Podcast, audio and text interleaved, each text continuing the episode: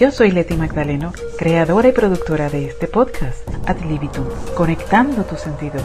Mi propósito es compartir contenido y herramientas que te ayuden a descubrir ese maravilloso ser que hay en ti y potencias de manera auténtica tu autoestima para empoderarte de tus emociones, sentimientos y acciones y lleves una vida más plena y feliz. Comenzamos. Agradecer es el acto de reconocer el valor de algún beneficio recibido. Ahora sabías que el agradecimiento transforma tu cerebro y que practicarlo crea un estado mental más positivo y feliz. Como decía Cicerón, la gratitud no es solo la más grande de las virtudes, sino la madre de todas las demás. Hola mis queridos oyentes, un gran saludo y mil gracias por estar aquí.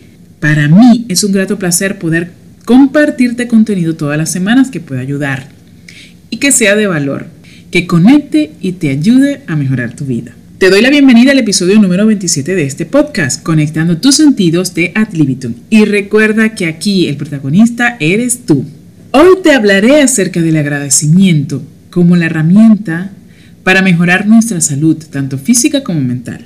Según muchos estudios científicos, el dar gracias cambia nuestra estructura molecular del cerebro ayuda a que la materia gris funcione mejor, convirtiéndote en una persona más feliz. Si quieres andar más, quédate hasta el final, porque te compartiré mucha información sobre este maravilloso tema. Comenzamos. Un estudio realizado en la Universidad de Harvard señala que el agradecer ayuda al cerebro a mejorar la actividad bioquímica del hipotálamo, es decir, mejora ciertas funciones del organismo relacionadas con comer, beber y dormir. Esto genera que el metabolismo se active y los niveles de estrés bajen. Al tener el gesto de ser agradecidos con lo que tenemos, nos enfocamos en lo positivo de las experiencias y por lo tanto nuestra perspectiva de las cosas cambia, generándose la capacidad natural de atraer experiencias positivas, buenas personas, tener éxito y todo aquello que nos haga sentir bien. La gratitud nace de manera espontánea y la felicidad es el primer sentimiento que aparece en ese momento, ya que conectas con lo positivo. De hecho, estudios demuestran que quienes practican el agradecimiento son más optimistas, más felices, sus relaciones sociales son más fuertes y presentan menos síntomas de enfermedades. Hay que aclarar que el agradecimiento no es ese gracias que damos de una forma automática, o el gracias como forma o como norma de cortesía, por favor y gracias. No, en este caso nos referimos a sentir el agradecimiento, a reconocer y valorar lo positivo e incluso de las situaciones más adversas. Hácese el simple hecho de haberlo superado. Según la psicóloga Laura Chica, autora de 365 citas contigo o ¿Quién eres tú? La práctica diaria de gratitud aporta resultados positivos tanto en el ámbito de las emociones como de la salud. Y cito, si hacemos nuestro ritual de gratitud cada día, nos daremos cuenta de que en realidad tenemos una vida mejor de lo que creemos y que lo que nos pasa es que somos expertos en enfocarnos en lo negativo o en lo complicado del problema, en lugar de esforzarnos por ver lo positivo de todo aquello que estamos viviendo. Y pues realmente es así.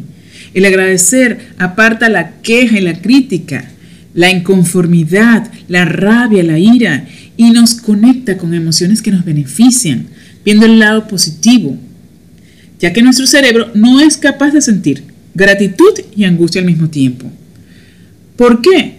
Pues porque el agradecimiento activa el sistema de recompensa del cerebro, generando dopamina, que es la hormona del placer, y la oxitocina que estimula el efecto de la tranquilidad, reduce la ansiedad, el miedo y la fobia. Y así controlamos los estados mentales tóxicos e innecesarios, por lo que nos facilita escoger lo que queremos sentir. Tengamos en cuenta que la gratitud debe ser construida por nuestros pensamientos y es una decisión personal. Hay que generar el reconocimiento interno pensando en los diferentes motivos que tenemos para sentir gratitud, que son muchos. La idea es apreciar las circunstancias en lugar de centrarse en lo negativo. Enfocarnos en eso nos permite disfrutar de lo que tenemos, de lo que hacemos y de las cosas más simples. Aquí te comparto algunos tips que te pueden ayudar a cultivar la gratitud. Puedes comenzar por crear un diario de gratitud y escribir tres cosas que quieras agradecer diariamente. Eso no te va a tomar más de cinco minutos. Abres un cuadernito y empiezas día tal y vas escribiendo tus tres primeras cosas. Al día siguiente, día tal, tus tres segundas cosas. Y lo haces como un hábito. Vas a ver cómo vas a empezar a generar cambios en tus pensamientos, cambios en tu percepción de la vida. Otra cosa que puedes hacer es escribir una carta de agradecimiento a alguien de tu pasado que haya influido positivamente en tu vida. Estoy segura que alguien ha sido importante en tu vida pasada. Si quieres entregársela, se la envías. Si no, la guardas para ti. Lo importante es que agradezcas. Otro tips es admirar los detalles simples de tu día a día.